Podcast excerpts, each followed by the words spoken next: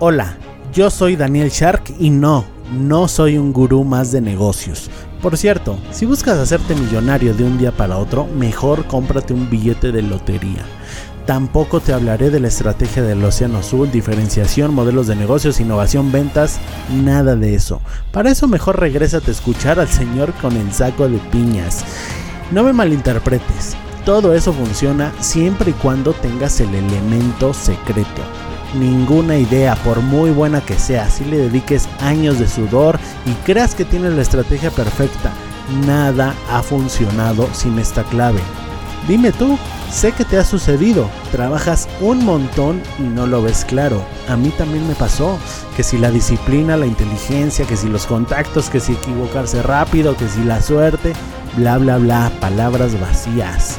Sí, todo eso funciona, pero la clave de la que nadie te habla esa que tienen grandes como Elon Musk, Richard Branson, Steve Jobs, es que ellos eran sharks. ¿No sabes qué es eso?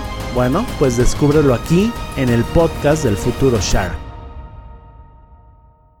Capítulo Express. Si la agenda de otros es más importante que la tuya, entonces, amigo mío, rara vez conseguirás tus objetivos. Te voy a contar una historia mini para ejemplificarte esto. Hace ya muchos años, como 15 años, mi mamá todavía vivía, vivíamos ella y yo en la misma casa. Eh, era un día entre semana, eran como las 2 de la tarde. yo salía a la escuela porque yo estaba en ese momento en el estudiando la preparatoria. Eh, en la tarde estaba en el turno vespertino y casualmente mi mamá también trabajaba en una escuela. No era la misma que la mía, ella trabajaba en una secundaria. Eh, y también estaba en el turno vespertino, o sea, en el de la tarde. Bueno, pues resulta que ese día eh, ya nos estábamos, eran como las dos, te repito, ya nos estábamos preparando para salirnos, ya sabes, que la mochila, que los cuadernos, que la ropa, etcétera. Y cuando de repente llega a la casa y alguien y tocan, bueno, más bien tocan la puerta, abrimos y era la tía Lisa. ¿Quién es la tía Lisa? Pues es una tía lejana, la verdad ni me acuerdo qué tipo de parentesco tenemos, pero es una tía muy, muy lejana que hacía mucho que no veíamos y llegó a la casa sin avisar. ¿Y qué pensé yo en ese momento? Yo me alivié. Yo dije, ay, qué bueno, ya no vamos a tener, ya no voy a tener que ir a la escuela y mi mamá no va a trabajar porque se va a quedar, se va a quedar a atender a la tía. Que por cierto, yo sentí alivio porque no me gustaba ir a la escuela. Y no porque fuera malo académicamente. Si no sabes, eh, si no conoces mi historia, te invito a que escuches el capítulo que se llama Historia Origen. Ahí te cuento por qué odiaba la escuela cuando tenía más o menos 17 o 18 años. La odiaba. En fin, escucha ese capítulo. Bueno, volviendo al tema.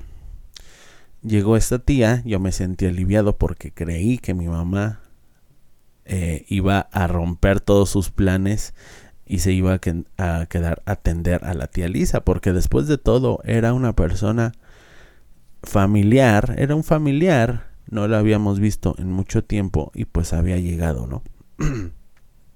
y para, para mi sorpresa, ¿qué pasó? Contrario a lo que yo pensaba que iba a ser mi madre, ella le dijo, tía, me da mucho gusto verte y qué bueno que viniste, pero nosotros vamos ya de salida. Y desafortunadamente ahorita no te puedo atender. Me hubieras avisado. O si quieres vamos a agendar en otra ocasión. Vienes o nosotros vamos, etcétera. Pero ahorita desafortunadamente no te puedo atender. Y fin. Fin de la historia. ¿Qué aprendí? Que mi mamá tenía claro este concepto. Si la agenda de otros es más importante que la tuya, entonces rara vez conseguirás tus objetivos. Y no es que mi mamá tuviera, no sé, Realmente no sé si tenía un objetivo o no, pero sí tenía su agenda muy bien definida. ¿Y cuántas veces no eh, nos pasa a nosotros, a nosotros en general, a toda la gente, pero a nosotros los emprendedores?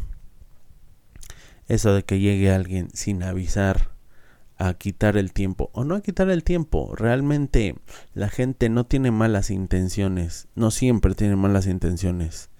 Sin embargo, no se puede vivir de buenas intenciones. Y tienes que entender que la gente de a pie de calle, así sean tus amigos, así sea tu familia, no siempre va a entender que tú tienes un objetivo y que tú tienes la consigna firme de convertirte en una persona, en un shark, en un futuro millonario, como lo quieras llamar. Tienes grandes objetivos empresariales. Eso a la gente la gente no lo entiende, a, la gente incluso aunque se lo digas, a veces ni le importa o no lo toman en serio, lo toman como, ay, este y sus sueños de grandeza. Bueno, tómalo como quieras.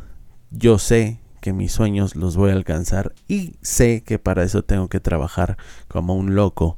Y si tú no crees en mis sueños, por lo menos, respétame y respeta mi tiempo.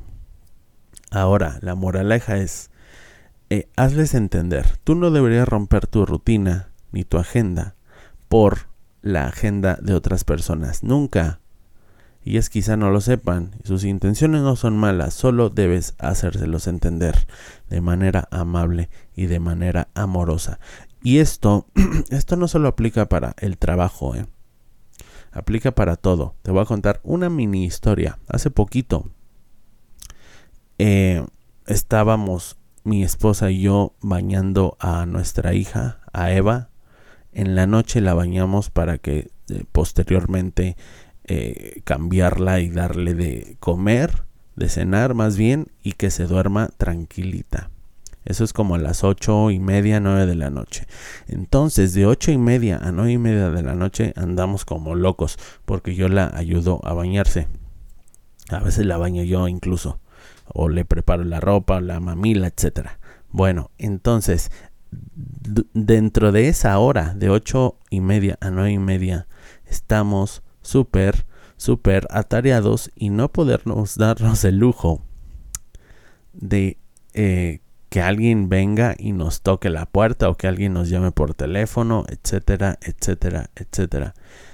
Y yo sorpresa, un día, o más bien una noche, eh, mi esposa ya estaba durmiendo a Eva y bueno, la niña tiene el sueño muy ligero cuando está eh, a esa hora y cualquier ruidito eh, hace que se despierte y que ya no se duerma. Pues bueno, vino una vecina a tocarnos la puerta.